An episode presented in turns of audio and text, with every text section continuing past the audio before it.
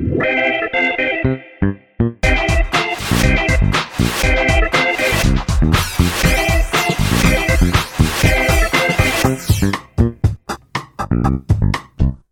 迎收听飞王，我是 C，我是梅心。我们正走在超级富翁的道路之上。美国有一个三十五岁就成为百万富翁的一个人啊，他叫做 Steve，分享了他成为百万富翁的这个经历，提出了一些金句跟建议，觉得我们都已经走在他说的那个点子上面了，照着他的路走啊，应该就可以成为一个非常厉害的百万富翁。美金吗？美金哦，就会比较值得期待哦。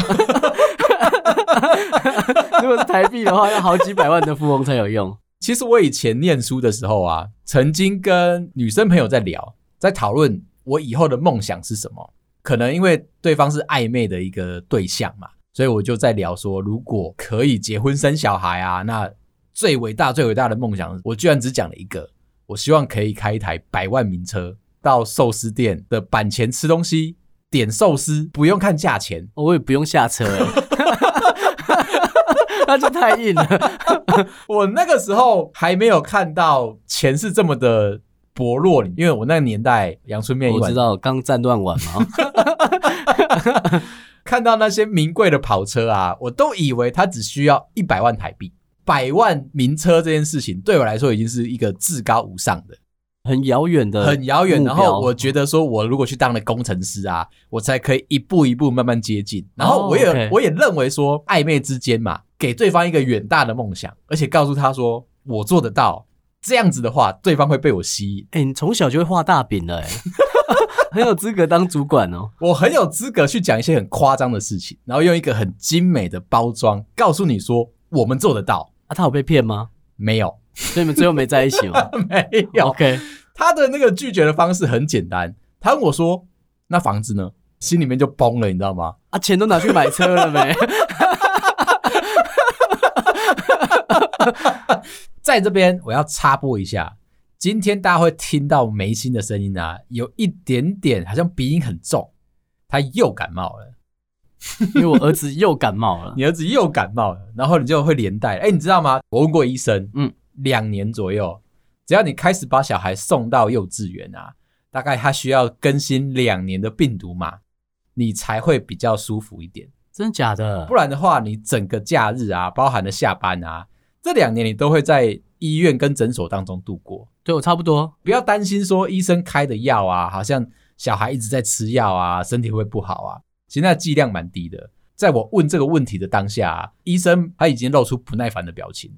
我应该是第五万多个人问他这个问题，多久这样吗？对，是要多久啊？可不可以不要一直吃药啊？剂量低，那我剂量是蛮高的了。会不会有听众久了还以为我的声音就这么有磁性？那也不错，那表示说你有在进化。我们都害怕一成不变嘛。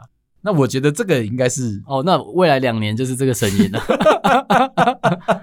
所以讲回来，我说那个三十五岁的美金百万富翁啊，他就告诉你第一件事情。热情其实是没有办法帮你付账单的。他讲到你现在正在做的事情，你是充满了一个热情，但是房租啊、录音器材啊，是不会有人帮你付钱的。没错，那怎么办呢？就必须要选择优势跟专长，认真赚钱。讲的蛮精准的啊。他是说哦，你呀，认真的在你的工程师这个行业里面持续的经营，让它变得越来越好。最终，最终的答案，你就可以来经营你的热情。重要的一点哦，他讲的很精确。除了用你原本本业的钱来滚钱以外，其实啊，重点是热情的所在，往往都是创意的发展的地方。但是创意的领域啊，并没有办法让你可以拿到高薪。我心里面就其实很委屈。我们要关麦了吗？我很委屈的点在哪里？怎么很多歌手、很多画家、艺术家、rapper 这些人都有办法可以飞黄腾达？想到这边，好像是说啊，如果你这辈子是工程师的命，你就先乖乖的做，做到你有了一笔钱之后，累积出来，才有机会去做你想要做的事情。所以我觉得他讲的其实是会燃起我的那个斗志。下一个也是做到了一个讲的一模一样的事情上面，他说不要对你的公司太忠诚哦。因为你如果对他太忠诚的话，其实会让你变穷。为什么？选择如果不够多，其实你会赶不上通膨的那个速度。他的建议，哦，他是支持我们换工作的。他很建议你常常换工作，可是就跟刚刚那个抵触了哦，就你要在你的本业上面好好的经营，让他可以赚钱，最后你才会可以去支撑你的热情。他又告诉你说你要常常换工作。那如果我现在说我要把我本业直接拿掉，专心投入 Podcast，哦，赔死你！不要找我。一样又燃起了我的自信心了。他说他经常性的换工作，他每次换工作呢，一次会加薪十五到二十趴以上。如果你不换，其实你就是把一笔钱丢在桌子上，看得到，但是你拿不走。反过来，你要经常性的去换工作，用在我们工程师上面来说是精准的啊，啊，因为这个人他其实就是一个 IT 工程师。懂了，懂了。所以他讲的话啊，我热情的相信他，他可能会帮我们创造出另外一个不同的领域。他三十五岁退休之后，他去做了什么？他热爱摄影，所以他就跑去当摄影师。他怎么赚到钱的啊？他没有讲。好好，另外一个就是呢，他希望你可以考虑一下你的伴侣，你要选择好跟你有一样相同价值观、金钱观的伴侣，才不会让你们的财富慢慢的萎缩下去。他现在就找到跟他一样相同价值观的人，两个人都热爱理财。而且非常的勤俭持家，不一定他是认真的赚到钱，他有可能是省钱省出来的结果，才可以让他变成百万富翁。我相信你在听完我的这些论述之后啊，你一定会对他非常的不屑。对啊，我是啊，看不到我的表情吗？但是也没有关系，下一个问题就变得非常的重要。这一个富翁呢，三十五岁就退休了。我们来请问一下，你到底希望几岁的时候可以退休？其实我有认真想过这一题，耶，嗯，我觉得四十五岁到五十岁哦，是一个很不错的时间。那我现在就可以退休了，因为我，你怎么还不行啊？会太严格吗？好难诶，金氏世界纪录啊，记录了说目前年纪最大的一个经理人九十二岁还没退休，九十二岁的一个阿嬷还没退休，他欠多少钱呢？这样子糟蹋自己，我认真的去拜读了一下，为什么他这么喜欢工作？他说啊，你要把工作当做是你一生当中最喜欢的事情，才有那一个原动力。对，我会想要好好的经营它，一路终身到老。其实他在六十五岁的时候，他就已经从公司退休了，法律规定的嘛，对不对？对啊。好，他找到一个新的方法，因为他很喜欢这间公司。公司也很需要他，把它买下来。没有办法，看起来是以他的薪水是真的做不到。他去找了人力中介公司，依附在中介公司底下，派回去原本的公司继续工作。哦，变成约聘制这样吗？约聘制，而且他是专案经理吧，还是业务经理？一辈子守在那个职位上面，不会再往上啊。可是他底下比他年轻的人，就再也到不了那个位置了。你说他因为卡着一个缺吗？对啊，他们就是这么喜欢这间公司。OK，而且啊，他有说哦，这间公司他已经服务了三代了，从阿公到爸爸，现在是孙子，都还在他当他的组员吗？对，因为经理一直没走。还要跟孙子讲说，就靠你把他干掉了。爷爷已经没办法了，就是这么认真的在经营这一间公司。那他有说到，以前在记账的时候，因为他是偏个行政事务类的，以前记账的时候，他是用键盘跟计算机。有一阵子系统一化嘛，电子化，对不对？他也是保持着相当的热情。不会去惧怕这些东西进入到他的工作里面。你说新的事物这样吗？所以他七十岁的时候开始学习如何使用电脑，觉得非常的开心，因为有新的刺激，总是会让他觉得生活过得不一样。他被访问到，那如果对于这些电脑事物啊不上手的地方该怎么办？这个阿嬷开心地说：“我所有的同事都会帮我。”也就是说，我不会，还不退休呢。可以在一间公司做这么久，一定有他的吸引力。他有说啊，他每天早上九点上班，下午五点准时下班。他喜欢这间公司的热情到周六也可以加班，甚至在疫情期间啊，都可以进公司来帮忙。他的生活模式是他不会电脑哎。我 只是想提醒一下，我猜啦，他可能有兼职，可能像是看守员之类的。哎、欸，你会希望你的同事是那种做很久，嗯，不要管年纪好，就是希望他是做很久的，还是希望他是年资很少的？希望他是年资少的，干掉他的速度比较快，因为我年资比较。Okay, 你很正向，你不是哦？我会希望年资久的啦。为什么？因为这样我就可以不用被他烦啊。哦，那我一定要分享给你我上一个工作的经验。我的主管人很好，而且他年纪很大，就是等退休这样。工作环境里面的人啊，年纪都比我大，我已经觉得、哦、不简单哦。在科技业，偏这种比较教育类型的，他们可以把一个工作做得很久很久，一进门打开来看到，全部都是白发苍苍。在跟他们聊天的时候啊，他们只在乎一件事情：哎，你早上都几点起床？为什么？因为他们在比早的，他们要告诉你说，他们早上都四点半、五点起床。一天的行程就从那边开始哦。五点半，他要去河边慢跑运动，把自己整理好之后，早上八点，我们是公司表定八点半要进来的，八点他就已经在门口等了。这么热爱他的工作，这么有热情哦，超级有热情。看到了像这个九十二岁的阿妈一模一样，哦，因为你们那时候的工作不好换哦，嗯，对吧？我换了，我换了，还好你跑得快，可以回答到你的问题。看到他们年资都比我久啊，会的东西都比我少，所以我会告诉你说，选个年资比我少的，那我干掉他的速度很快嘛，而且我心里面不会愧疚。你刚刚在我那个环境，都是一群老人，打开门走进去，很多酸痛贴布的味道嘛，因为他们早上就要起来运动了。那你知道河边可能都没有年轻人，他如果一不小心亏掉、out 掉怎么办？哦，这倒也是。他贴贴布啊，回到家，他要跟小孩说：“哎、欸，爸爸今天早上出去运动的时候不小心受伤了。”你觉得你儿子会理你吗？不会，我不会理合同。为什么你讲我我很有合同的画面？就那种感觉。打开门，你看到全部都是老人的时候，你心里面会很害怕。再来就是跟他没有所谓的兴趣可以聊天。那个时候的主管啊，最喜欢玩的一个东西叫做是真空管音响。我听到的时候，我心里面是非常非常的紧张。我没玩过，然后我就只能够告诉他说：“哎，我没有听过那个声音呢。”他就噼里啪啦告诉你说：“啊，现在人都不懂啊，我们以前怎么样怎么样怎么样。”现在有模拟的哦，蛮精准的哦。又会聊到说他的兴趣是什么？他喜欢玩二次世界大战飞机模型，开始给我看他家的照片，全部都是他做完的模型。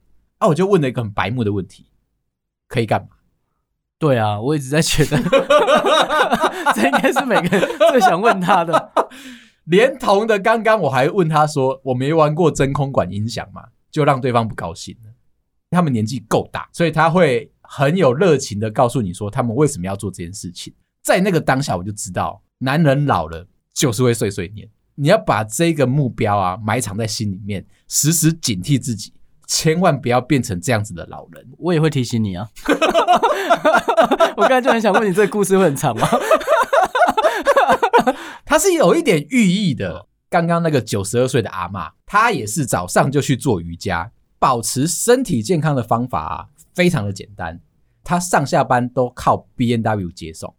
如果你今天宾士不行吗？宾士不行，他很要求哦。所以啊。除了 B N W 以外，你想到的豪华品牌全部都不行。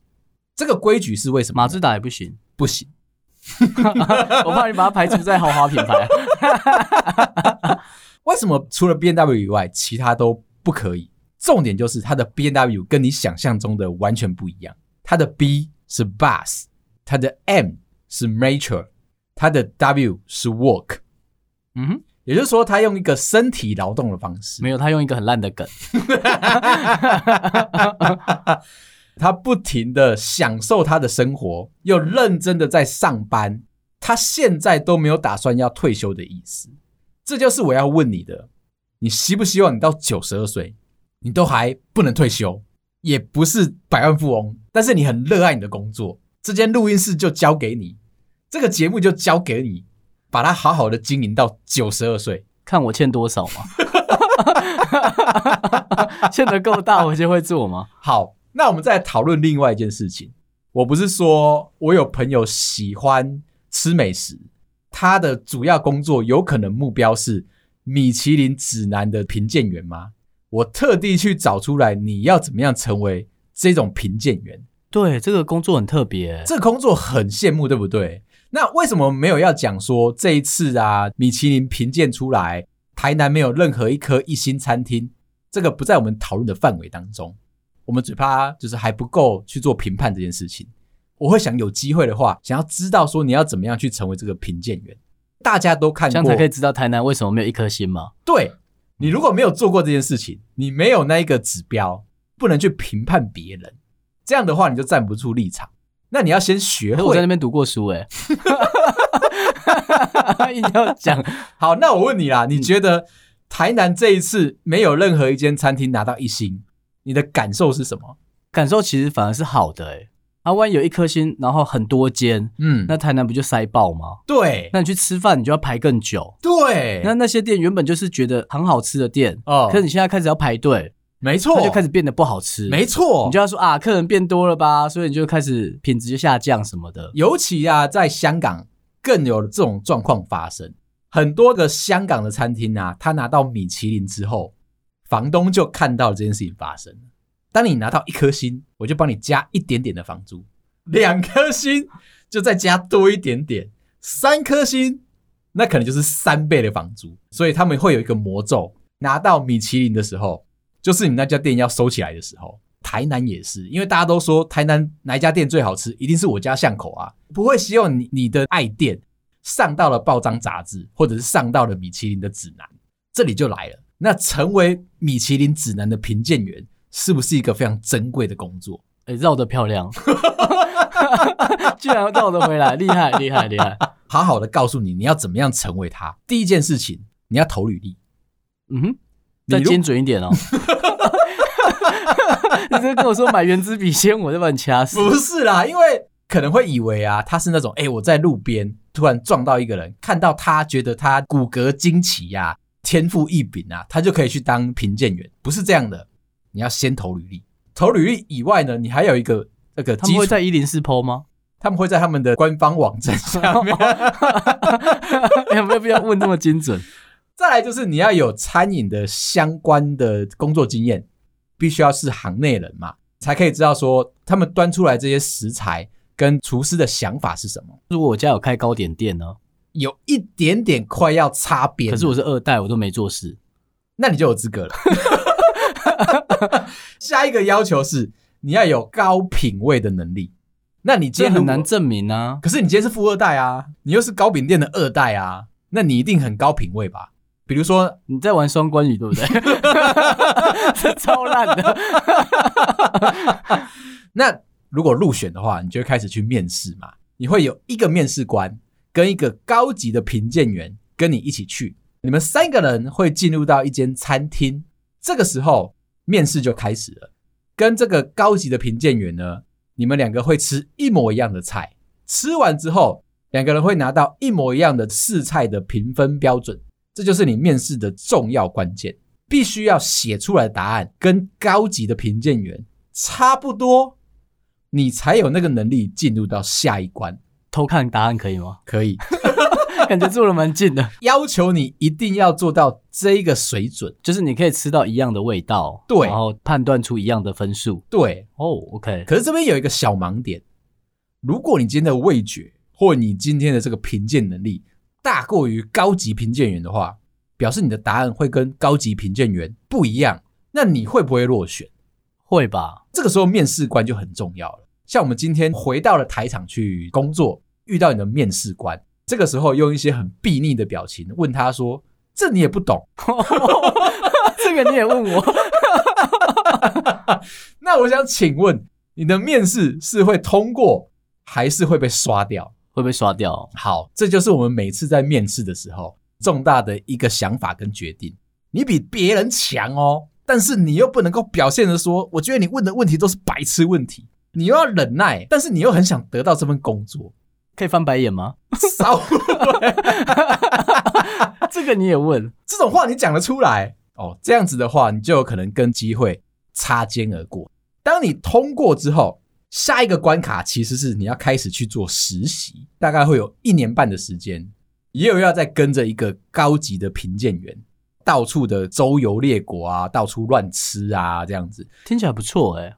如果你今天是一个顶级厨师，味蕾啊什么的都非常的强，甚至你已经拿过了米其林的星星，你想要去当评鉴员，那你会瞧得起你的高级评鉴员吗？他也可能是那个厨师啊。哦，你好谦虚哦。那我觉得你就有这个潜力，在学习任何事情的时候啊，不应该帮对方贴标签，我们要虚心的去听、去感受。刚刚那个主管是怎么回事？你那个台场主管呢？你设计师有点失忆啊。凡事都会有正面跟反面的思考，就你转个念就过去了，转个念就过去了你忍一忍，它就过去了。我如果遇到刚刚那个台场的这个面试官问了一些很白痴的问题，比如说他问我说：“哎、欸，你有没有做过很厉害的产品？”那我只能够回答说：“手机算吗？我改变世界的手机算吗？”嗯，算了。他摸摸他的头说：“再加油哦。”屁呀！那你这样子的话，就对人家不够尊敬。如果你反一个方式说，说没有哎、欸，报告主管啊，我啊可能都做一些电子垃圾，能够加入你们公司，跟你们一起做一些世界，这是我的乐趣，是不是？让 这个世界变得更糟。对啊，等一下，等一下，等一下，等一下，我不想要破梗，这个是其实我埋在后面的主题。先让我把前面这件事情讲完。好啊，米其林的这一个评鉴员的工作呢，他其实啊，一个礼拜只要上班五天就好了。一年呢，他有可能会吃到三百餐这么多，疯狂的不停的去吃。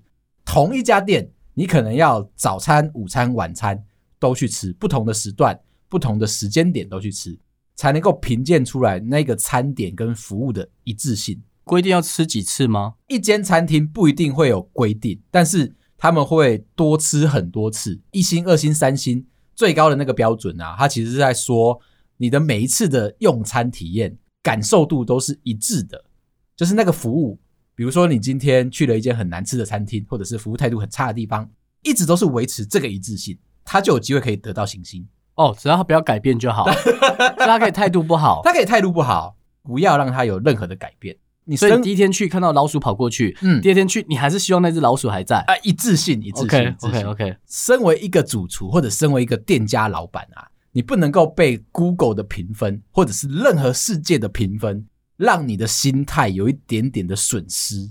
Apple Podcast 的可以吗？只要是各大平台的给你的评价分数呢，都不应该动摇你的意念。这样，即便他留一颗心，你也不可以讲说你在说教，不可以。那是你留了，是不是？通通不可以，真的没水准呢。不行不行不行，OK OK。那你就要是维持着，然后想着让自己越来越好，得到了米其林的餐盘或者是推荐，那你就是持续的稳定的成长，你就有可能进入到一星。所以他们是用这个标准去看你，就是至少是一致性的嘛，一致性的，包含那只老鼠也是。哎、欸，那他可以到科技厂的员工餐厅啊？怎么说？很一致哦，都蛮不好吃的。现在我们的餐厅啊，要求这些餐点是越来越健康。以前你打开冰箱的时候，那些高热量的东西全部都塞在冰箱里面，甚至是冰柜里面，想要冰淇淋怎么样都有。现在打开来不得了了，能量棒，能量棒，能量棒，能量棒。他这很需要能量跟热量，但是他不希望你是身体不健康的。不管怎么样说。我们的个员工餐厅也值得得到米其林的推荐，因为它非常的一致。有幸成为这个评鉴员之后呢，最大最大的困扰是，你不能够跟别人透露你的身份，就像我们做 Podcast 一样，你不能够透露你的身份让别人知道，必须要是一个秘密客、匿名的一个做法。小梅心的爸爸也可以吗？你说谢霆锋本人吗？对。目前来说啊，他们都希望他们的评鉴是公正公开的，怎么样做到这件事情呢？一个是你去吃的时候，不同时段都是用你自己的名义去吃，所以你不能够公开说我今天是要来评鉴你的。第二个就是你要自己付钱，在那个当下你是不能够表露你的身份的。当这个职业打统编就很明显啊，哎，对，你不讲我还没想到。所以如果我们去查他们每一个人的消费记录，就有可能抓得到谁是秘密客。那如果原本就是在米其林轮胎上班的员工怎么办？就会被误会啊！那我就要认真的问你，你会不会想要去当这样子一个美食评鉴员？我不会耶，你不喜欢哦？我就觉得吃饭就吃饭啊，可是你可以吃吃饭是工作，你可以吃很多甜点呢，一年吃三百餐的甜点呢。那你知道我不吃海鲜哦？他们应该对吃的会有要求吧？哦，我猜应该是香菜可以吗？香菜我可以啊，香菜你可以，嗯，太好了。香菜冰淇淋不可以。依然的那个花生卷冰淇淋啊，对啊，它就会加香菜。对啊，哇，那真的是地狱来的食物。顺道的，我要往这边带喽。今天的主题是要问你说，一个工作啊，你在面试的时候，到底你是挑主管，还是你是挑内容？这一题很深奥，对不对？对，好。这在我们的主题里面吗？这在我们主题很下面，很下面。哦、oh，OK。我特地用比较隐藏的方式、隐晦的方式，想要介绍给你，怕你前面都有太多的负担。比如说，我问你啊，我我现在都不看呢、啊。然后我会跟你说，嗯，好，对，我们就这样上。这个问题是从一个网络讨论出来的。他说呢，他是一个新鲜人，然后他去面试了一间公司的两个职位。第一个呢是主管有。八十分，工作内容只有六十分。第二个是工作内容有八十分，但是主管只有六十分。这两个到底要怎么样选？选钱多的。好，他马上就打破你这个要求，钱都一样，都没有发展性。OK，在面试啊。当我们看到这个题目的时候啊，你心里面就会觉得说啊，你就选钱多的就好了。你会怎么选？如果钱是一样的，我以前真的有遇过这件事情，但我忘记我有没有在节目中提过了。毕竟我们现在一百四十几集了。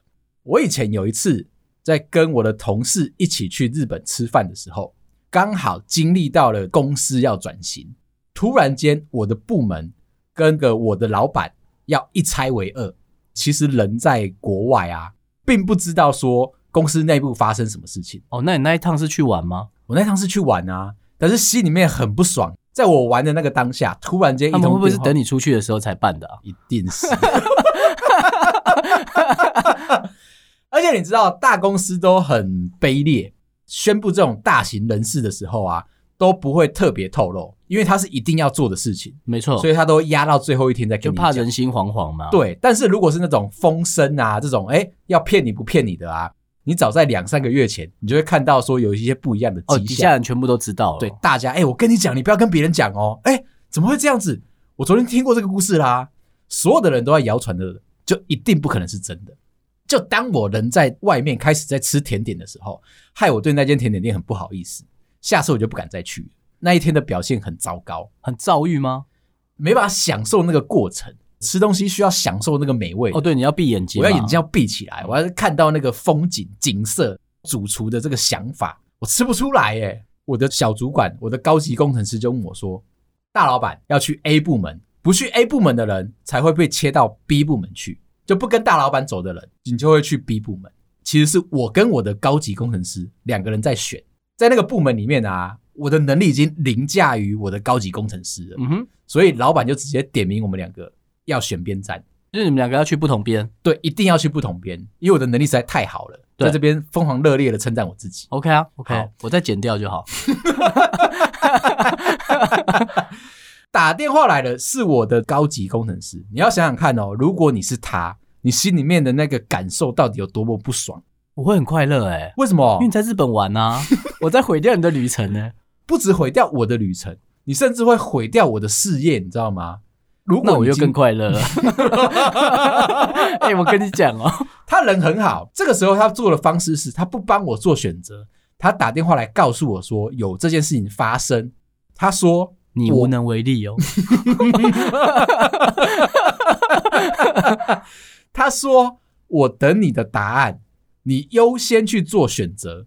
今天选择要去跟大老板，那他就去 B 部门。他是用这么佛心的一个态度在照顾着我。当然啊，心里面觉得说，哎、欸，很委屈、欸，哎，哎，我以前对我朋友也会这样、欸，哎，真的，我就说，哎、欸，你先选。就比如说我们去买刮刮乐，嗯，然后我就会说，哎、欸，你先帮我选。朋友就会先挑他的嘛，对，然后我再挑他挑剩的，都会中。有些人就是可以帮你把错的答案选走，你所以你可以看得到说那一个人的运气的长相。我朋友，我现在知道你也是那个我的朋友。状况就是这样子开始的。听完这一个选项，二话不说，我只问大老板要去哪里？A 部门，我跟大老板走。哦，你选主管，我选主管。OK，主管这么赏识我，他都已经知道说我能力已经强到爆了，我去跟着他，我一定是一飞冲天啊！选完了，下个礼拜我飞回来台湾，正式要公布答案哦。我的大主管他跑去 B 部门了，为什么？我也觉得很纳闷啊！你选他是不是？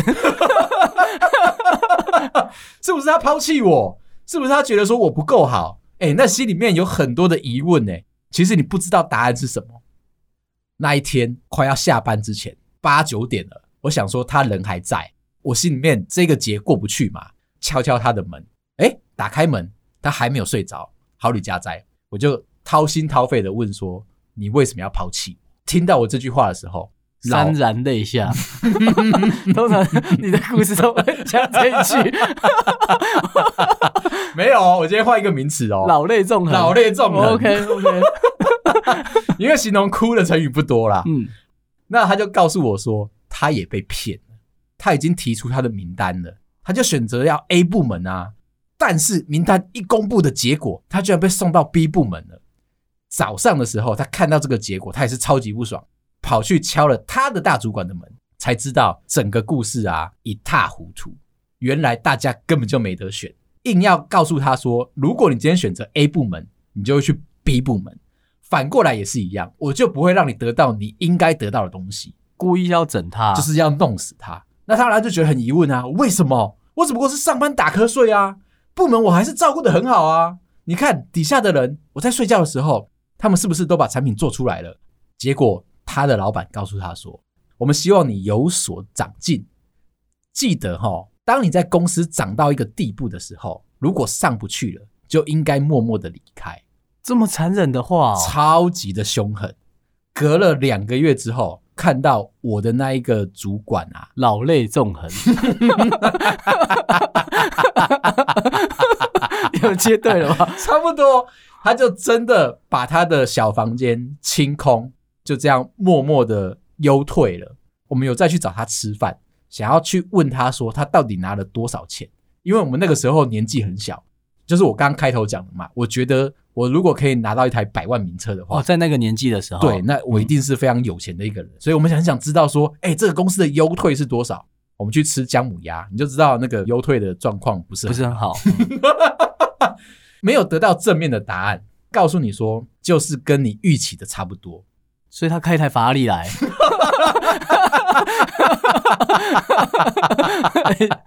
那你那间姜母鸭店很错，坐路边才能雇车，对，就是这种感觉。当我们在投射他，他可能是真的拿的很不错的一个价格才离开。